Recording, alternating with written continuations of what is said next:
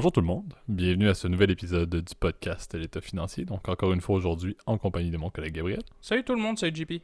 Et pour ce nouvel épisode de la saison 6, on vous fait euh, un double segment. On, vous fait, on commence avec un euh, au son de la cloche et on termine avec un place au débat. Donc vous allez voir, euh, les deux sont un peu en lien avec des sujets qu'on a fait. En fait, le temps passe tellement vite et on, et on défile d'un épisode à l'autre que je pourrais même plus vous dire c'est quand qu'on en a parlé, mais on a fait deux, les deux sujets, on a brièvement abordé euh, dans des épisodes passés, vous allez voir. Donc c'est un peu un update, un beaucoup plus drastique. En fait, les deux sont relativement drastiques, mais le second, vous allez voir, est un peu plus drastique que l'autre. Euh, mais avant toute chose, on peut dire que le disclaimer est pertinent. On ne peut pas nécessairement dire que c'est lié à une compagnie qui, euh, qui est forcément listée pour bien longtemps ou qui se porte très bien en termes de listing. Mais je te laisse quand même Gab pour le disclaimer de début d'épisode. Ouais, bah c'est vrai que peut-être pour cet épisode-là, ça reste d'être un épisode un peu plus d'opinion, puis de peut-être de revue d'actualité. Donc, n'oubliez euh, pas que tout ce qu'on dit, il s'agit que de notre opinion personnelle, il ne s'agit pas d'une recommandation pour faire tel ou tel move. Vous avez toujours à prendre contact avec un expert quiconque est autorisé à vous émettre ces recommandations. Euh, j'en profite aussi pour le, euh, en tout cas d'utiliser le temps du disclaimer, peut-être pour faire une petite update aussi par rapport à, l'épisode de la semaine passée, une, peut-être une petite coquille qui serait à corriger. Euh, vous le savez, avec la fameuse élection à la Chambre des représentants, ça y est, c'est fini. McCarthy a finalement eu, après plusieurs déboires, effectivement, finalement le poste de speaker. par contre, je crois qu'on avait dit, et je, dis bien je crois, mais je, parce que j'ai le souvenir qu'on avait dit effectivement que c'était peut-être la frange la plus à gauche du parti républicain qui était opposé à McCarthy. C'était une erreur, c'est plutôt le contraire. En fait, c'était la droite, l'aile la plus trumpiste. Euh, le résultat elle-même, c'est que tu avais quand même un support quand même des pro-Trump pour McCarthy, mais tu avais une frange marginale qui voulait faire bloc, évidemment, pour aller chercher, euh, gruger, gratter le plus possible davantage. Euh, le résultat est tel qu'il est, c'est qu'aujourd'hui, bah, McCarthy est quand même dans une situation, on va dire, un peu plus de faiblesse. Mais bon, c'est euh, un peu ce qui va se passer. Et je pense que là, pour le coup, l'épisode d'aujourd'hui va être aussi pareil, une espèce de petit update, revue d'actualité tranquille. le but étant pas d'être euh, parfaitement expert, en tout cas, dans, dans ce sujet d'actualité, mais plus de nous donner aussi peut-être une opinion aussi, puis peut-être ce qu'on pense de ce qui se passe en ce moment. Ouais, exact. Puis tu sais, je pense, euh, vous l'avez aussi vu, là, on a fait une période où on parlait énormément des, des sujets d'actualité, euh, un peu pessimistes sur ce qui se passait avec l'inflation et tout, puis la situation économique. Euh, c'est sûr qu'il y a beaucoup de nouvelles présentement qui, qui y touchent. Là. On, ne peut pas passer à côté du fait qu'on va devoir toucher certains sujets là, qui, qui font l'actualité à ce niveau-là. la fameuse récession qu'on parlait là, avec un, un peut-être continue à, se tramer. Je pense qu'il y a beaucoup de, bons sujets qu'on peut parler là-dedans. On veut garder un peu de positivisme en ce début, euh, en ce début janvier 2023, euh, mais sachez qu'effectivement, on, a, quand même plusieurs sujets en réserve qu'on veut aborder là-dessus pour euh, entamer le volet de récession. Mais pour aujourd'hui, comme on l'a dit, là, entamons le premier segment de l'épisode avec le au son de la cloche. Parfait. Donc, donc premier, Petit suivi, t'en parlais, euh, c'est un sujet proposé par Gab. on voulait faire un, suivi sur ce qui se passait avec, euh, avec euh, SBF, avec Sam Bankman-Fried. On avait parlé, comme je l'avais dit, on a fait un topo sur, sur FTX, la chute de FTX. On avait parlé un petit peu de, ce qui se passait également avec, avec SBF. on veut un peu montrer l'évolution. Les, procédures judiciaires ont continué à évoluer et le fameux le fameux Ponzi à la Madoff. D'ailleurs, parenthèse, c'est ça qui est curieux. je voulais faire le, point de pour ceux qui, euh, qui s'intéressent à ça, qui s'intéressent au Ponzi, entre guillemets, ou euh, également à Madoff, on en avait parlé dans un épisode passé aussi. Il y a un très bon, une très bonne série qui est sortie sur Netflix, euh, donc je vous le recommande. En fait, c'est FTX, c'est un peu un, Ponzi à la Madoff. on, est deux, on est deux d'ailleurs à recommander la série, c'est très bon. C'est excellent, c'est vraiment très bien détaillé, très rapide à écouter aussi. donc ceux qui, ceux qui s'intéressent, très très très intéressant, je dois dire.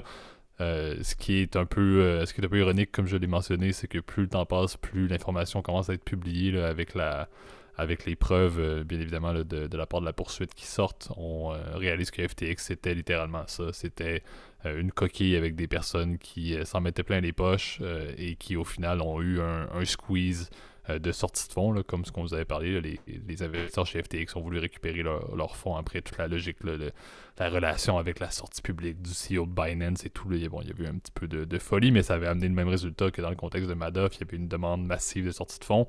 Et au final, ben, dans les coffres de FTX et de Alameda Research, il n'y avait plus rien parce que ces fonds-là avaient été utilisés non pas pour investir et, de manière plus légitime, si on peut dire, par rapport à la business de FTX, mais plutôt pour acheter. C'est ça qu'on voit maintenant, pour acheter des propriétés un peu partout dans les, dans les Bahamas, dans les Bermudes, pour euh, faire des, des, des bribes, là, en bon anglais, là, mais envers le, gouvernement américain. Donc, c'était une, vie de riche et célèbre qui était vécue par, euh, par SBF et, les preuves continuent à le montrer de plus en plus.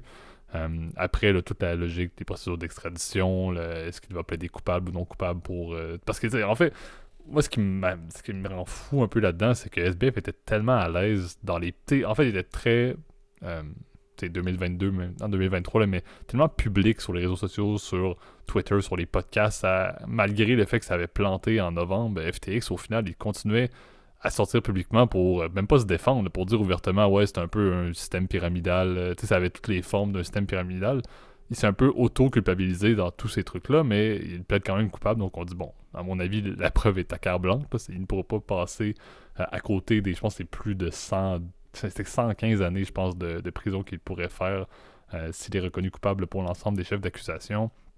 Euh, et on a vu également, là, c'est la, la, CEO d'Alameda, Research, Mme Ellison, et je pense le le Chief Technology Officer euh, qui ont décidé de, de plaider coupable de leur côté et qui ont voulu, qui ont décidé d'aider euh, M. Wang, euh, qui ont décidé d'aider les procureurs et d'aider la poursuite dans le dossier face à FTX et même plus globalement face à, SBF. Donc, on retrouve un dossier, encore une fois, qui, qui m'étonne. Je trouve, ça va mettre beaucoup d'emphase. Moi, je le vois comme étant un, système de, de, Ponzi qui va rester marqué dans l'histoire, tout comme Madoff l'était. Euh, mais ce qui m'étonne toujours, c'est les procédures judiciaires qui sont étonnamment longues et un peu de voir justement les, les, nouveautés. Ce qui m'intéresse, je pense qu'on a fait un, bref topo là-dessus à l'époque lorsque FTX venait de tomber, c'est. On n'aurait pas parlé de ça, mais bon, la, le fait de régulariser le monde euh, le monde des, euh, des cryptos et, je pense que là bon est-ce que ça ça prend toujours ça? Ça prend un contexte qui va tomber dans la jurisprudence pour que peut-être qu'il puisse y avoir quelque chose d'intéressant qui se bâtisse là-dessus je sais que la la SEC et la Commodities, Future Trading Commission, je pense, sont, sont sur le dossier également. donc bon, j'ai hâte de voir qu'est-ce qui se passe. Il y a aussi, ça, tu avais un point là-dessus, on peut voir d'autres euh, compagnie similaire à FTX, que ça va moins bien. Ça allait un peu moins bien au début parce que tout le monde avait peur un peu que FTX soit juste un parmi plusieurs autres. Euh, Binance, entre autres, qui, euh, dont le CEO avait eu un impact sur la chute de FTX, se porte plutôt mal présentement également. donc c'est un peu inquiétant plus globalement à savoir bon, qu'est-ce qui se passe au niveau des cryptos. En fait, tout ce qui sort au niveau des cryptos dernièrement, on dirait que ça ne va pas très bien. Je, certains vont rire, mais je fais un topo également sur. Il y en a qui ont peut-être vu l'histoire euh, pour, euh, pour clôturer avant de ramener ça vers SBF, mais Logan Paul avec sa, son espèce de crypto, euh, crypto zoo, je sais pas quoi, qui était aussi un scam épouvantable. Donc, c'est à différents degrés, mais il y a tellement de personnes qui ont été prises dans des scams, qui étaient des pyramides, et ça sort publiquement dans les derniers mois, que ça amène encore une fois SBF comme étant un peu le le scapegoat, le porte-étendard de ben, il va en manger clairement au niveau de sa sentence pour être un peu comme l'avait été Madoff dans, à, l'époque lors de, du plus gros Ponzi de, l'époque euh, et être vraiment le, la, source ou l'exemple qui va être utilisé pour euh, l'ensemble de l'industrie et un peu faire peur et peut-être à un certain degré le ramener le, monde des cryptos sur les, sur les rails du moins en termes de compagnies comme FTX. Je ne veux pas avoir de, commentaires qui attaquent les, les, cryptos, on l'a dit, et vous savez mon avis sur le fait que mon, ça a un fondement, ça a une utilité. Je pense que les compagnies comme FTX doivent être plus avoir une meilleure euh, régularisation. C'est pas un très Réglementation. Réglementation. Euh, à mon avis, là, donc je pense que c'est ce qui va arriver et, SBF va y passer pour, pour la cause de, de ce genre de compagnie-là. Ouais, bah, c'est, t'as bien résumé en fait les différents euh, problèmes. En fait, t'as, as mentionné l'effet euh, boule de neige hein, qui peut avoir lieu sur le, dans l'industrie de la crypto. Euh, on sait qu'aujourd'hui, l'industrie de la crypto vit aussi grâce à des nouvelles techniques comme le fameux stacking, qui est l'espèce de prêt, donc de l'achat effet de levier en fait de crypto-monnaie.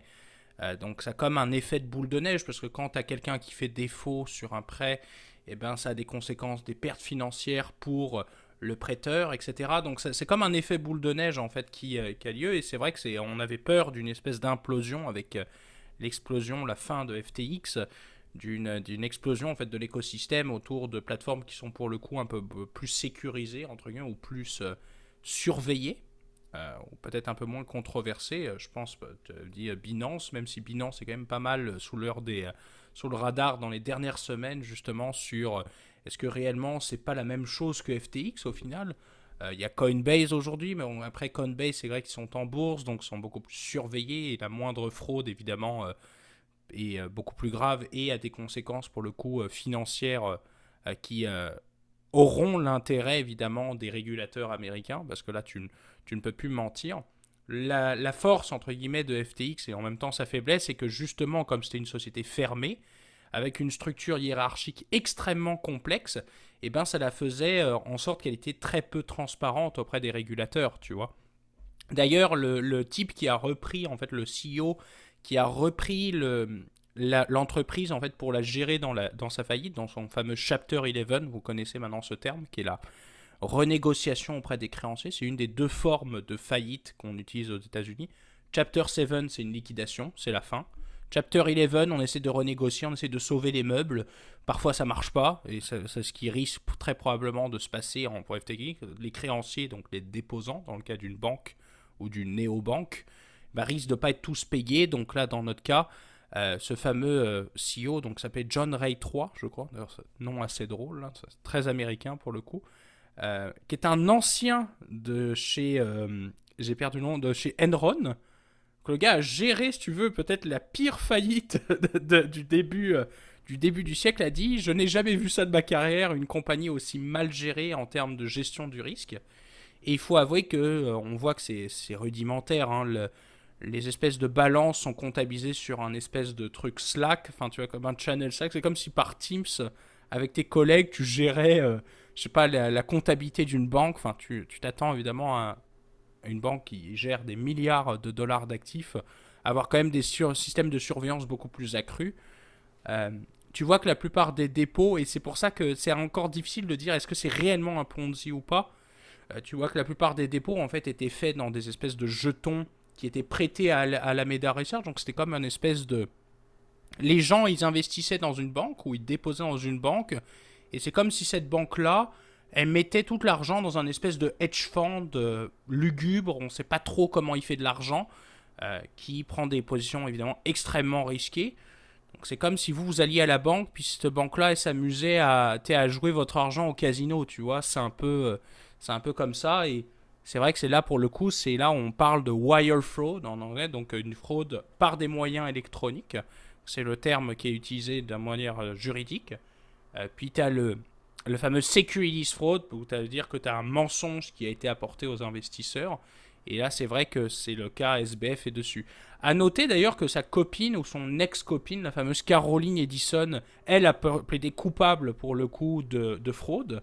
Euh, donc elle s'expose peut-être à une, sentence un peu plus faible puisqu'elle est a plaidé coupable, donc peut-être qu'elle va discuter évidemment, euh, probablement très accueillie, euh, accompagnée par ses avocats probablement très cher de l'heure, pour essayer d'aller sortir évidemment de ce pétrin, mais évidemment toute la famille d'ailleurs de SBF est d'ailleurs dans le, dans le trouble et dans le radar des régulateurs puisqu'il semblerait que eux-mêmes ont utilisé l'argent de la banque pour pouvoir s'acheter des, villas à plusieurs dizaines de millions de dollars dans les Bahamas, alors que pourtant ce sont des avocats d'ailleurs de formation, les deux, les deux, les deux parents de SBF. Euh, même chose pour les, euh, les parents de Caroline Edison. Euh, d'ailleurs, vous regarderez, c'est même plutôt comique, mais bon, ça c'est un peu à côté de l'histoire, et puis ensuite je te rendrai la parole, JP, là, mais euh, il semblerait qu'en plus, il y avait un fonctionnement qui était complètement kafkaïen euh, dans cette entreprise-là. Euh, des gens qui n'avaient même pas de diplôme, qui étaient dans un département de risque. Des gens qui, apparemment, il y avait un espèce de harem dans, dans espèce d'appartement qui servait de siège social de l'entreprise avec des, avec des, des, histoires de, de, bah, de cul, hein, pour pas, pour pas dire entre SBF, sa copine, enfin, etc. Donc c'était euh, complètement n'importe quoi. Ils, prenaient tous des drogues constamment. Donc on, a l'impression d'être dans un mauvais polar ou dans une espèce de mélange entre le loup de Wall Street et euh, Bernard Madoff. Enfin, on est comme dans un dans une espèce de folie furieuse. Et c'est pour ça qu'on parle, d'autres personnes pourront parler de Ponzi, c'est que finalement, en fait, l'argent a été utilisé, consommé de manière euh, personnelle par SBF, et il y a une structure juridique complètement euh, faite, si tu veux, pour tromper l'investisseur. Donc c'est vrai que c'est ça où ça pose problème, et on va se dire aujourd'hui, qu'est-ce que va considérer la justice dans les prochains mois? Bah, Je pense que c'est tout l'enjeu, évidemment, euh, et la question qui va se poser. Exact. je pense qu'il y a beaucoup de des problèmes. Je pense que SBF était tellement public avec son image et tout. Là, on parlait d'une comparaison avec Madoff. Le Madoff était beaucoup plus privé aimait être aimé, si on peut dire, mais je, je pense que c'est un peu le même cas pour SBF, mais tellement public, tellement ouvert. Comme je dis, je, n'en reviens pas encore des podcasts dans lesquels lui-même se questionne presque ouvertement à savoir, ouais, c'était peut-être un Ponzi. Finalement, c'est fou dans le monde de la finance de, de sortir du contenu qui, qui, peut rester comme ça éternellement. Je trouve que c'est. En tout cas, moi, on va dire ça bon euh, anglais québécois, mais je trouve ça flabbergastant. Euh, sinon, c'est un autre point qui est important à soulever. présentement, il est, euh, il est entre guillemets libre durant sa procédure. Il a payé son, euh, son bail qui était 250 millions de, dollars US le, 22 décembre 2022. Il est forcé de rester chez ses parents. justement, tu l'as mentionné, M. Joseph Bankman et Barbara Freed, qui, tu l'as dit, étaient, avocats, sont également professeurs à l'université Stanford en Californie. Euh, ils n'ont pas sorti publiquement qui. Euh, je pense qu'il y avait trois personnes. ils n'ont pas sorti publiquement qui avait permis euh, d'accumuler 250 millions de dollars. c'est certain que plusieurs disaient que bon, sa fortune avait complètement été liquidée. Tu l'as bien mentionné, c'est beau le chiffre de dollars qu'il y avait dans son compte en banque, M. Bankman Fried, mais je il y a énormément de fonds qui étaient dans des actifs immobiliers, etc. Donc, je suis pas certain qu'il se retrouvait soudainement à zéro lorsque FTX est tombé. Euh, mais quand même, 250 millions, c'est pas comme si le juge lui avait fait une faveur en mettant un, bel qui était très bas. C'était pas, euh, pas un petit montant. Euh, donc, ça va être une procédure qui, qui va être, à mon avis, très longue. À mon avis, la sentence, il n'y aura pas moyen de passer à côté. Ça, c'est clair et précis, comme on l'a dit. Ce serait un Ponzi ou une fraude qui serait dans une industrie qui aurait déjà été existante et tout, puis aurait pu trouver X, Y raison sur le fait que c'était pas si pire que des comparables comme Madoff l'était, ok. Euh, dans le contexte des cryptos, je pense que vu que c'est relativement une première de cette ampleur-là, ça va être un cas d'exemple euh, qui va être mis en place et c'est un peu euh, le problème. encore une fois, bon, la crainte va toujours être de voir qu'est-ce qui se passe pour la suite. Là, moi, c'est ce qui m'inquiète et c'est ce que vous voyez également avec, avec Madoff. C'est lorsque tu vois que la fin arrive et que la, sortie de fonds massive arrive, ben, qu'est-ce qui se passe? J'ai hâte de voir s'il n'y a pas d'autres compagnies, d'autres CEO qui sont un petit peu dans le même bateau qui vont pas essayer d'avoir le, easy way out et juste de tout liquider ou tout partir ou peu importe. Là. Euh, mais j'ai pas que ça ait un trickle-down effect une fois qu'ils vont euh, sortir publiquement sa sentence. Bref. Après, ça reste un, une affaire qui va rester hyper intéressante, justement, même pour des, euh, tu l'as dit, de cas d'école, de, de précédents, parce que vous savez que la justice américaine, en plus, fonctionne sur le principe de la jurisprudence.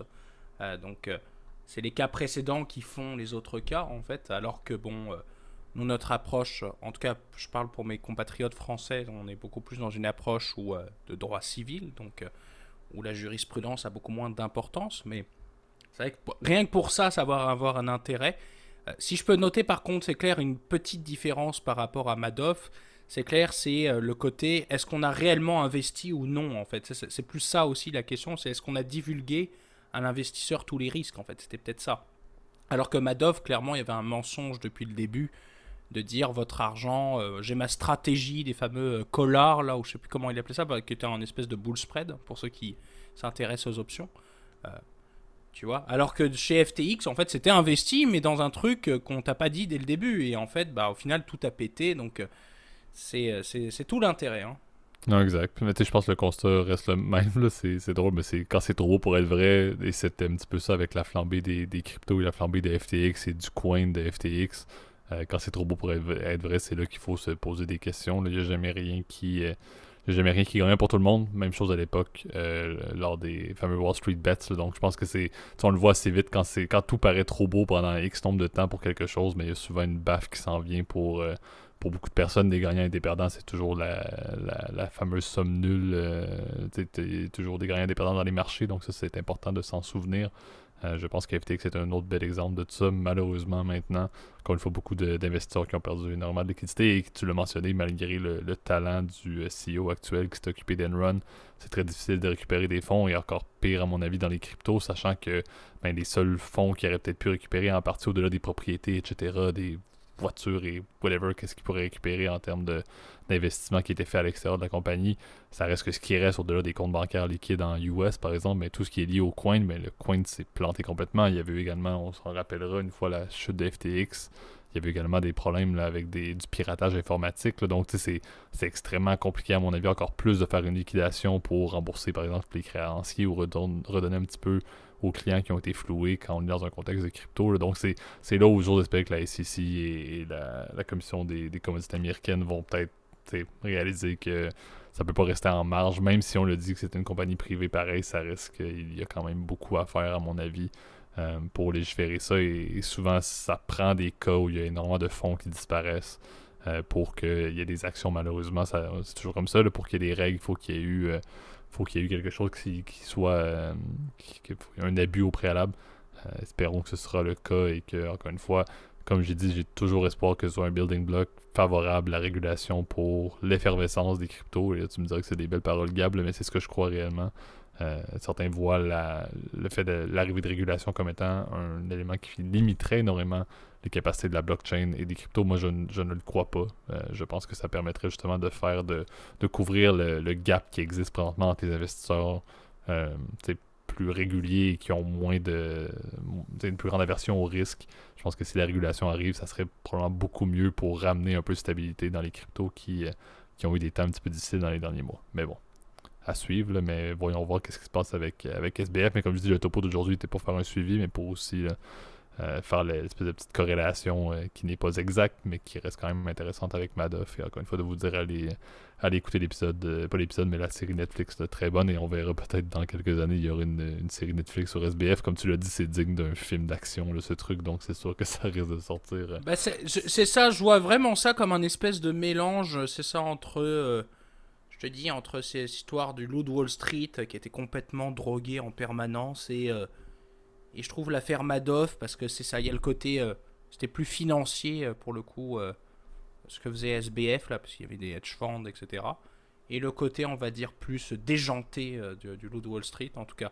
D'ailleurs, je, trouve que Netflix, c'est plus un, un aparté, là, puis je te promets après, je rends l'antenne en tout cas pour le, le deuxième segment, là, mais Vraiment, les documentaires pour le coup de Netflix euh, financiers sont vraiment excellents. Donc, euh, franchement, chapeau. Euh, Reed Hastings, si tu nous écoutes, continue. en tout cas. Ouais, continue, continue à perdre des, abonnés mensuels, mais essaie, de t'en sortir avec les, sur le côté. Si t'en lances plus, je suis sûr qu'il va y en avoir plus. Effectivement. Donc, donc c'est ce qui conclut le, le premier segment. Passons maintenant au deuxième, le place au débat. Parfait. Donc, euh, on voulait faire un petit point. On en avait parlé. On avait parlé du sujet à l'époque sur les élections euh, brésiliennes qui avaient amené en suivi Lula à la présidence. Euh, on a vu, bon, dans les derniers jours, Bolsonaro qui s'est envolé vers la Floride pour ne pas être présent pour la, passation de l'écharpe, si je ne me trompe pas, qui est une, tradition au niveau de, la passation de la présidence euh, au Brésil, vers Lula, donc il n'était pas présent pour la première fois depuis X temps. Je suis même pas sûr que c'est déjà arrivé, ça doit, mais ça, doit, fait faire des, dizaines et des dizaines d'années. Euh, et que, bon, ça, je sais que c'est un topo qu'on en parlait, là, mais bon, vu Bolsonaro se promène tranquillement en Floride dans des supermarchés, dans des KFC, ce qui est un peu fou à la base et qui a l'air de vivre sa vie comme si de rien n'était, avec une, une, protection extrêmement limitée. Et pendant ce temps-là, on a vu dans les derniers jours qu'est-ce qui s'est produit euh, à Brasilia avec euh, un peu les mêmes événements que euh, les fameux riots du Capitole qui, qui s'étaient produits aux États-Unis le fameux 6 janvier.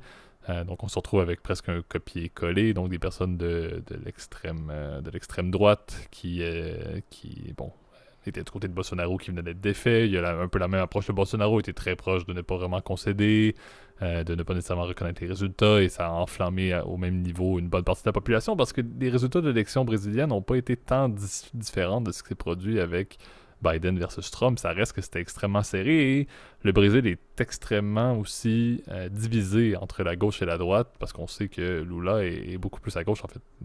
C'est littéralement, on voit plus à gauche que Biden.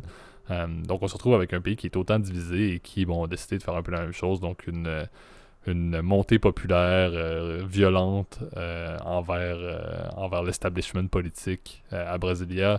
Euh, ça a été également avec la Cour suprême. J'avoue que ça a pris même euh, une ampleur euh, quand même assez considérable avec le fait que c'était pas seulement l'équivalent du, Capitole, pas seulement la, Chambre des représentants brésilienne, mais également, je ne me trompe pas, presque les bureaux présidentiels et, également la, la, Cour suprême. donc quand même, c'est plus large quand on parle également de la justice et tout. Euh, il y a eu, bon, les images étaient, vous avez probablement vu passer ça un peu partout. ça, a fait le tour de manière un peu moins imposante que Washington DC, mais ça reste quand même significatif. Et l'inquiétude et le but du place au débat, ben, c'est d'avoir cette discussion-là, de dire, bon, ben, l'extrême droite, dans un contexte électoral, et on sait que c'est quelque chose qui existe dans la majorité des démocraties, et la, démocratie en fait partie. C'est normal qu'il y ait des divergences d'opinion. Euh, mais le fait qu'on se retrouve maintenant dans un contexte démocratique où ce qui s'est passé le, le 6 janvier euh, aux États-Unis devient un peu une, option euh, récurrente dans certains pays. Le, le, Brésil, c'est littéralement ça. C'est le 6 janvier en version brésilienne. Je crois que ça fait deux ans. Euh, donc c'est un petit peu inquiétant de voir ça et ça met un petit peu un, une prémisse à savoir bon qu'est-ce qui peut se passer? Et, on sait que la France a également vos propres vos propres défis avec bon les, les, antipodes politiques qui peuvent se présenter euh, qui peuvent avoir un impact sur les, présidentielles. Donc c'est un peu ça qui est inquiétant. C'est ça ne dans, aucune démocratie une passation euh, en bon anglais safe, mais sûr et, protégé du pouvoir et honnête du pouvoir ne devrait pas être fait. Ça devrait toujours être le cas et ce n'est pas normal que ce soit toléré dans les démocraties mondiales et encore plus dans des pays qui ont des envergures quand même assez notoires. Les États-Unis, ça a fait planter tout lorsque c'est arrivé. Je pense que le monde était mis sur pause à savoir qu'est-ce qui allait se produire euh, lors de l'assaut du Capitole. Euh, le Brésil, c'est la même chose. C'est pas un petit pays. Leur importance sur l'échiquier mondial, autant en économie qu'en politique, qu'en finance, qu'en you name it, reste extrêmement significatif. Euh, et ça ne peut pas être toléré. Maintenant, qu'est-ce qui peut être fait? C'est un peu ça la question. Je ne pense pas qu'il y a grand-chose qui peut être fait, autre qu'il faut que tout le monde s'entende pour dire que ce n'est pas normal et il faut tenir les présidents ou les candidats politiques qui sont. Et c'est la même chose pour Bolsonaro, qui avait un peu. qui, était fasciné par Trump, à mon avis. Euh, qui a fait ça avec une manière très indirecte. Personne ne peut dire que c'est lui qui a appelé ses, euh, les personnes qui étaient fans et, et, euh, les personnes qui l'appuyaient d'aller faire un assaut à Brasilia euh, au, début 2023. Mais ça reste que c'est directement lié au vocabulaire qu'il avait et je pense que ce n'est plus acceptable de faire ça. Maintenant, je sais pas trop où est-ce qu'on s'en va. Je pense que les divisions euh, reste encore plus euh, imposante. Et euh, je, parlais de la France tout à l'heure, le Canada est un peu dans le même contexte, de manière beaucoup plus modérée. C'est souvent ça le Canada, mais on a également un, défi quand même assez notoire entre le, Parti libéral qui est plus à gauche et le Parti conservateur qui remonte présentement avec son nouveau chef qui est plus qui est plus à droite. Euh, donc c'est un peu ça le débat. Je, me dis c'est un replay qui est extrêmement malheureux. J'ai pas vu les, données au niveau des blessés ou des décès, là, donc ça vous m'excuserez. J'ai pas les statistiques, je pourrais les, essayer de, les trouver lorsque Gab, tu pourras partager un petit peu ton opinion sur ce qui s'est passé. Euh, mais ça reste que même s'il n'y aurait pas eu de mort ou de blessés, il y a eu des. C'est une prise violente d'un lieu démocratique. Il y a eu bien évidemment des, des bris. Je sais qu'il y avait eu des attaques contre l'équivalent de la police du Capitole au final, mais en mode Brésil. Euh, donc ça reste quelque chose qui ne peut pas avoir lieu et, j'ai vu qu'il y avait eu beaucoup d'arrestations. En fait, l'armée a été appelée beaucoup plus rapidement, je pense, et ils n'ont pas eu le même euh, le, même aspect de, restriction, si on peut dire, que les États-Unis ont eu. La préparation euh, du Brésil avait l'air d'être quand même beaucoup plus solide. Il y a eu des milliers d'arrestations qui ont déjà eu lieu.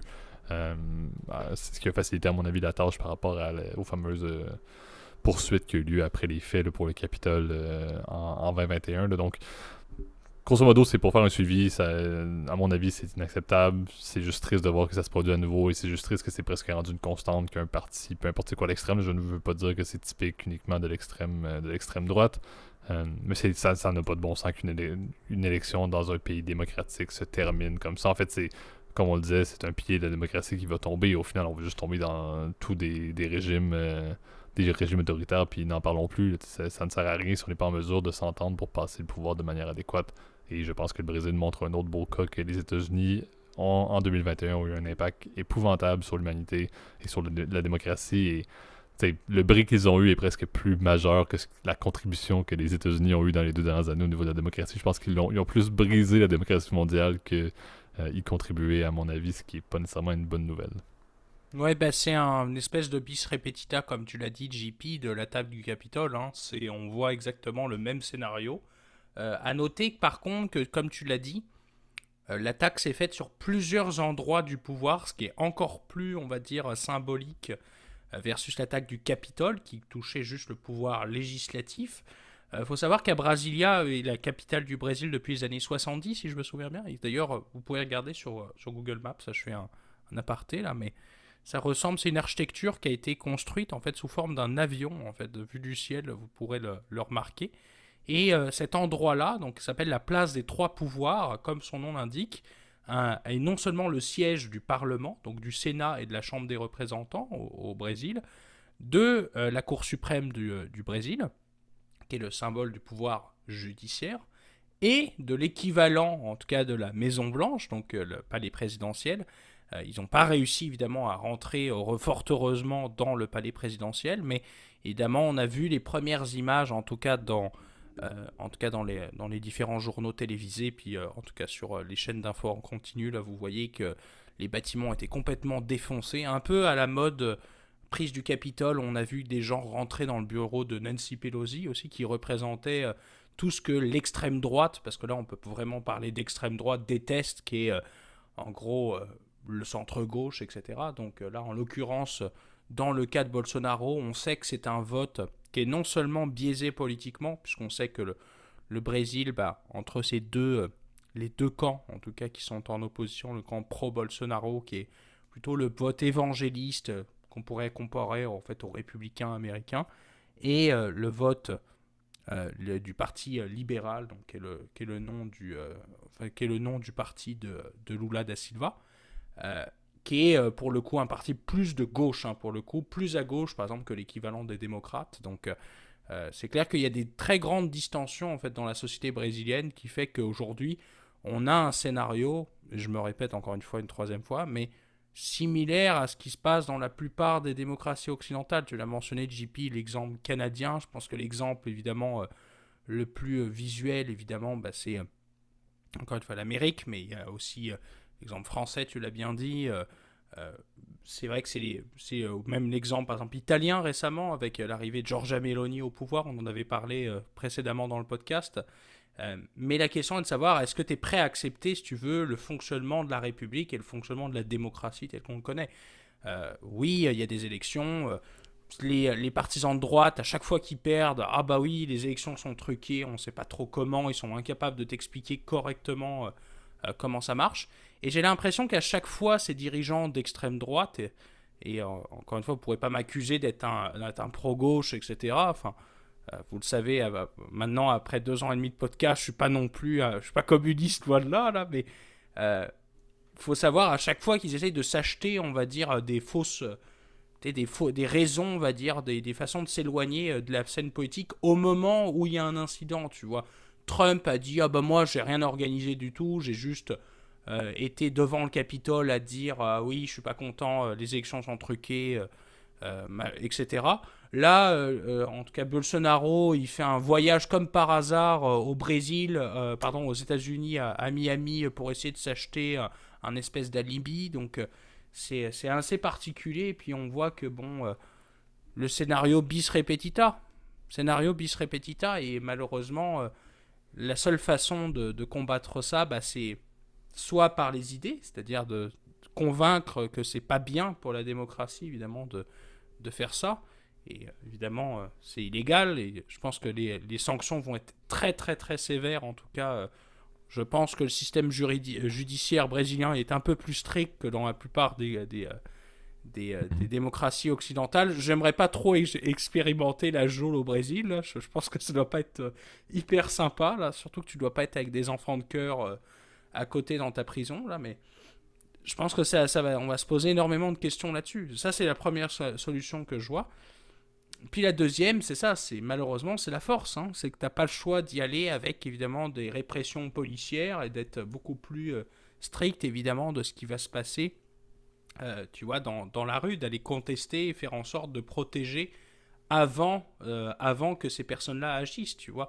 Et là, pour le coup, c'est un travail d'investigation, un travail évidemment de déceler des réseaux d'extrême droite comme il, y a pu en avoir par exemple euh, dans les années 30, dans les années 40, etc. Donc, euh, même chose avec les réseaux communistes, etc. Donc, euh, c'est des choses, moi je donne des pistes en l'air, évidemment, j'ai pas de solution magique. Si vous en avez, exprimez-vous en commentaire, peut-être présentez-vous à la présidentielle brésilienne si vous êtes brésilien, mais malheureusement, j'ai pas trop de solutions magiques et je pense que c'est ce que j'ai à travers la tête que je vous partage aujourd'hui.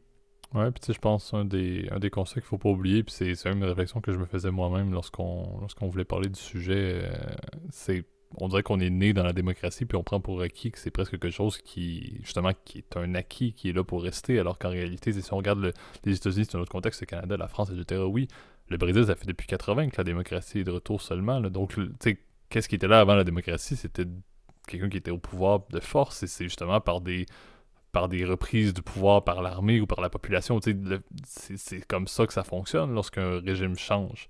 Donc faut pas oublier que c'est pas quelque chose qui est impossible. Un coup d'État, c'est pas quelque chose qu'on voit dans les films ou c'est pas des trucs historiques qui ne peuvent pas se reproduire.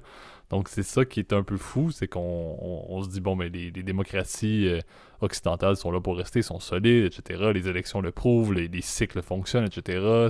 Les, les cycles sont adéquats et permettent d'avoir des débats euh, intéressants dans des, élections qui sont pas non plus aux 10 ans, euh, qui pourraient entraîner des, montées populaires. Donc, ça reste quand même qu'il y a des problèmes et ça reste que le Brésil est un autre très bon exemple que depuis 80, ça fait pas une tonne d'années, ça fait 43 années à peu près, depuis les années 80 seulement. On se retrouve quand même avec une possibilité que les, systèmes changent et c'est là où moi je me dis qu'est-ce qui se passe si, et comme je le mentionnais, j'ai regardé les. J'ai lu un petit peu le statut à l'instant, il n'y a pas eu pas d'annonce de décès ni rien, on parle de 1500 personnes qui ont été arrêtées déjà. Euh, mais ça reste que qu'est-ce qui se serait produit si le gouvernement avait été renversé? Qu'est-ce qui s'était produit si quelque chose était arrivé à Lula? ben c'est un bordel. Le, Brésil qui revient complètement à ce moment-là, c'est comme on l'a dit, c'est pas un petit pays et ça vient brasser beaucoup de choses de manière extrême euh, au niveau mondial. Donc, c'est une question qu'on doit se poser et, comme on l'a dit, je pense qu'il n'y a pas de réponse et c'est un peu ça souvent les, places au débat, c'est de mettre l'emphase sur un événement qui est significatif, de donner un peu notre avis. Mais je pense qu'on n'est pas, euh, pas président de pays euh, d'aucune manière et on n'a pas d'appréhension politique les deux pour le déterminer, mais je pense que c'est des inquiétudes qui sont légitimes. Et c'est des inquiétudes qui, on le dit, sont présentes partout à côté de chez nous. On, on des exemples. L'Italie également, on a connu beaucoup euh, d'extrêmes dans des débats pour, euh, pour des présidentielles.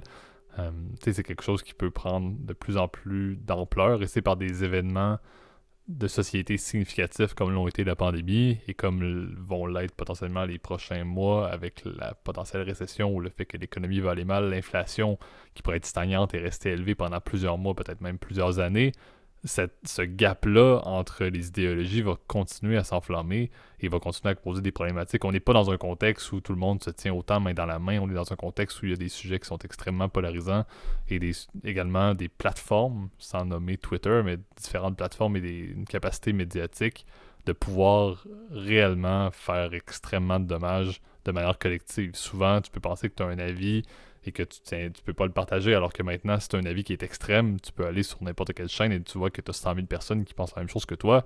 Soudainement, tu vas vouloir le partager. La, capacité de développer des groupes qui s'opposent et, qui s'extrémisent un peu euh, est beaucoup plus présente en 2022. Je pense que 2022-2023, je pense que ça fait partie, encore une fois, de toute bonne démocratie d'avoir des opinions de, distinctes, mais il faut qu'on ait des, fameuses agora à l'époque. On dirait qu'on revient dans les, dans les Age of Empires.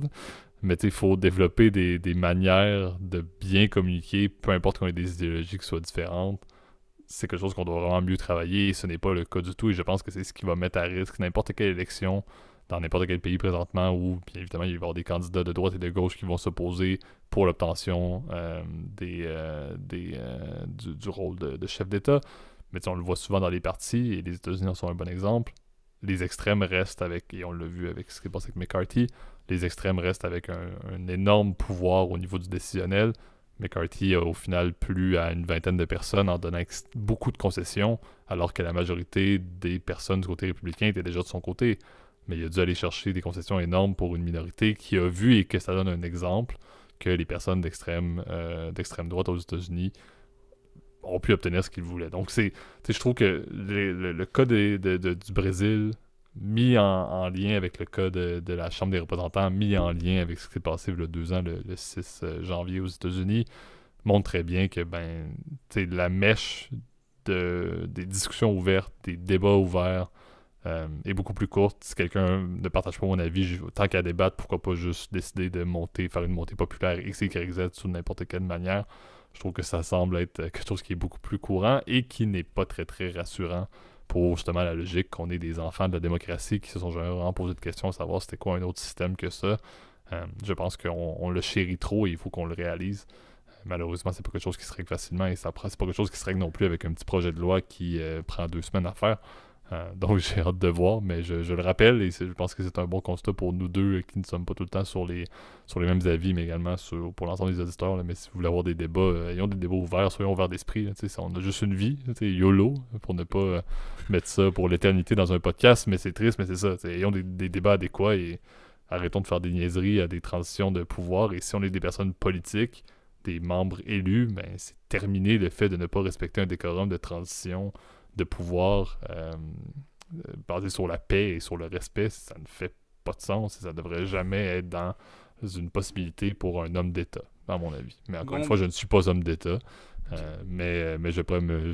Mais, mais JP, avec ce, de ce discours, je pense, pour avoir le prix Nobel, pour le coup, parce que c'était. Non, mais pour, pour avoir un prix Nobel de la paix, pour avoir un prix Nobel de la paix, ça c'est une parenthèse, il faut qu'on soit au top de la FIFA. Ça, on le rappelle et on salue monsieur, euh, monsieur Infantino. Euh, ouais, Gianni Infantino, je pense qu'il pourra attendre pas mal d'années son, son prix Nobel, mais.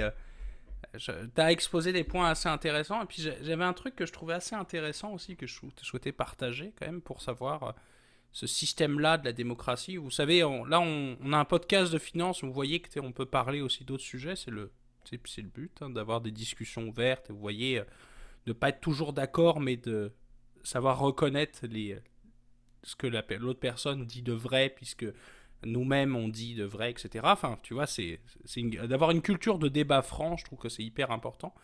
je pense qu'il y a un premier facteur, c'est la question d'éducation. C'est peut-être qu'il y a eu quelque chose il y a peut-être 20 ou 30 ans euh, dans le système éducatif qu'on fait qu'on n'a pas assez chéri ce système qu'est la, démocratie, que oui, euh, il a ses imperfections, puisque la, la République, par définition, elle fonctionne, c'est qu'on représente, on élit des représentants qui ne sont pas évidemment euh, parfaits, sont même plutôt incompétent sur beaucoup de sujets. Enfin, c'est, ça sert la monarchie, au moins moi je, je salue mon monarque et, je, je, je, vais remettre mes denrées.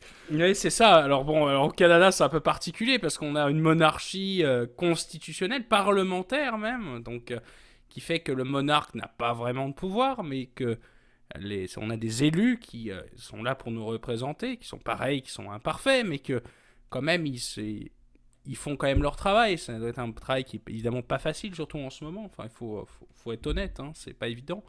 Même chose en France. Bon, on a, nous, notre monarque, c'est un monarque présidentiel, comme on dit. c'est un peu l'expression qu'on utilise. Et ce qui est, euh, ça, c'est le premier point, tu vois. Donc, euh, une erreur peut-être de formation à la démocratie. Donc, euh, peut-être qu'il va falloir repenser, évidemment. peut-être qu'au Brésil, c'est quelque chose qui va être repensé. De, transmettre le goût de la démocratie, puis du respect de la victoire et malheureusement de la défaite. Eh ben, c'est comme ça aussi. Donc, euh, je pense que c'est la première chose. Puis le deuxième truc que je trouvais marrant, c'est plus une anecdote, mais je regardais les classements du Democracy Index. Je vous recommande d'ailleurs d'aller y faire un tour. Euh, vous pouvez les trouver sur Wikipédia, c'est hyper rigolo là. Mais de ce que j'ai vu, en tout cas, les pays d'Amérique latine et de l'Amérique caraïbe, eh ben, ont, ont, baissé en fait de manière systématique en fait depuis une dizaine d'années en fait dans leur classement. Donc, euh, ils ont presque perdu un point. Je crois que c'est sur 10 la note. Euh, et euh, ce qui est quand même assez important, alors que dans l'autre côté, bah, la plupart des autres pays, en tout cas plutôt d'Amérique du Nord, Europe, ont un classement qui est resté très légèrement euh, similaire ou très légèrement inférieur avec l'effet Covid, restrictions, etc., qui a un peu biaisé les chiffres, en tout cas pour 2021. donc c'est quand même bon à noter. On voit que c'est imparfait. D'ailleurs, vous verrez d'ailleurs dans le classement avec la fameuse heatmap qu'il y a dessus, et ben, qu'il y a certains pays, vous voyez, qui ont progressivement transitionner vers des, régimes autoritaires. D'ailleurs, 2021 et 2022 ont été deux années euh, exceptionnelles dans l'art des coups d'État. D'ailleurs, ne me faites pas dire ce que j'ai pas dit, je n'ai pas dit que c'était positif, mais euh, il y a eu un coup d'État en Mali, il y a eu un coup d'État au Burkina Faso, il y a eu euh, des tentatives de coup d'État en Arménie, au Nigeria, il y en a eu aussi, je crois, au Guinée-Bichot aussi, qui fait que il y a eu énormément de conflits, principalement en Afrique, et de tensions qu'on crée, si tu veux, des, situations où euh, tu ne respectes plus euh, l'autorité du peuple, tu vois. Donc euh, c'est assez intéressant. Vous verrez d'ailleurs dans le, le, Démocratie Index que justement d'autres pays justement sont, sont, sortis. Vous verrez que par contre la plupart d'entre eux, malheureusement, c'est pas des très bonnes nouvelles. genre ce qui se passe en Égypte par exemple. Je vous invite à regarder aussi les classements les plus alors c'est pas très drôle, mais était les plus bas. Apparemment, le pays le moins démocratique en 2021, c'est l'Afghanistan avec 0,32 sur 10. Donc euh, en comparaison de la Norvège, je crois, qui a plus de 9,5 sur 10. Donc euh, ça vous donne un peu une idée, dire où est-ce qu'il faut peut-être pas immigrer, c'est un peu ça. Euh, par exemple, on pourrait faire un tour au Turkménistan avec 1,66 sur 10. Donc en tout cas, vous, verrez, que d'ailleurs, même le Brésil, d'ailleurs, se, se collasse pas très bien justement là-dessus. Il commence à baisser énormément en termes de notes. Donc, euh, à voir. Puis ça peut vous donner une idée, évidemment, de comment, euh, qu'est-ce qui se passe dans le monde. Et bon, je pense que ça peut vous donner des idées, en tout cas, de, réflexion. Allez-y. Puis pour le coup, l'espace commentaire est là pour ça aussi. Non? Exact. Donc, c'est ce qui va mettre un, un terme à notre épisode d'aujourd'hui. Un épisode, bon, teinté un peu de de suivi là, assez significatif sur deux événements euh, marquants et qu'on avait fait déjà des petits topos, donc on trouvait ça assez intéressant. Euh, donc merci tout le monde pour vos écoutes. Merci Gab, comme à l'habitude, pour ta participation, surtout dans les places au débat. Je trouve que c'est intéressant. Merci. Au, niveau de la fluidité, je pense que aussi on a eu plusieurs bons commentaires là, parfois sur les places au débat qui euh, évite parfois un peu le, la rhétorique et l'aspect très théorique de la finance qui fait du bien parfois dans, le podcast. Tu l'as dit, le parler de politique, ça nous intéresse. Ça a un impact sur la finance et l'économie, on, peut le dire. Donc je pense que c'était toujours intéressant de le faire. Euh, merci tout le monde à nouveau, comme je l'ai mentionné, pour vos écoutes. Vous pouvez nous retrouver comme toujours pour cette saison 6 sur YouTube, qui est notre plateforme clé pour les commentaires et les partages publics. Donc n'hésitez pas, si vous avez apprécié la vidéo, à aller mettre euh, un thumbs up, allez mettre un commentaire, une question, une proposition de sujet public dans la zone de commentaires. Euh, en même temps, si vous y êtes et que vous appréciez le contenu, allez vous abonner à la chaîne et mettez la cloche pour les notifications. Pour ceux qui euh, veulent nous contacter ou communiquer avec nous, ont des idées de sujets, ont des partages d'opinions également sur les sujets qu'on a, qu'on a parlé, dont on a parlé aujourd'hui, mais veulent le faire de manière plus privée, continuez à utiliser l'adresse courriel que Gab met dans les zones, dans les zones de description sur YouTube. Et comme à l'habitude, pour la majorité d'entre vous qui nous écoutez sur les plateformes audio de podcasts, donc vous pouvez nous retrouver sur Apple Podcasts, euh, Spotify, mon dieu, j'allais presque oublier euh, Spotify, Overcast, euh, Deezer, you name it, Amazon Podcast, peu importe quel, système il y a maintenant sur lesquels on se retrouve, qu'il y en a de plus en plus, tu le mentionnes souvent, Gab, donc merci également de nous écouter là-dessus. Vous le savez, ça reste encore une fois très faible en termes d'utilisation pour les commentaires, donc si vous appréciez, allez mettre les, likes sur les vidéos, les étoiles, ou le, système de gradation de la chaîne également, allez vous abonner si vous le désirez, ça nous fait toujours plaisir continuez à partager en ce début d'année 2023 le contenu euh, si ça vous intéresse à vos proches, à vos amis, à vos collègues. Comme on l'a dit, on voit énormément de, croissance de la communauté grâce au système du bouche-à-oreille qui est le fondement depuis deux ans et demi et c'est ce qu'on veut maintenir, c'est ce qu'on apprécie. Euh, et déjà, je l'ai dit, le, le temps passe extrêmement vite, donc on se dit déjà très rapidement à la semaine prochaine. Bonne semaine tout le monde. Salut tout le monde. Bye.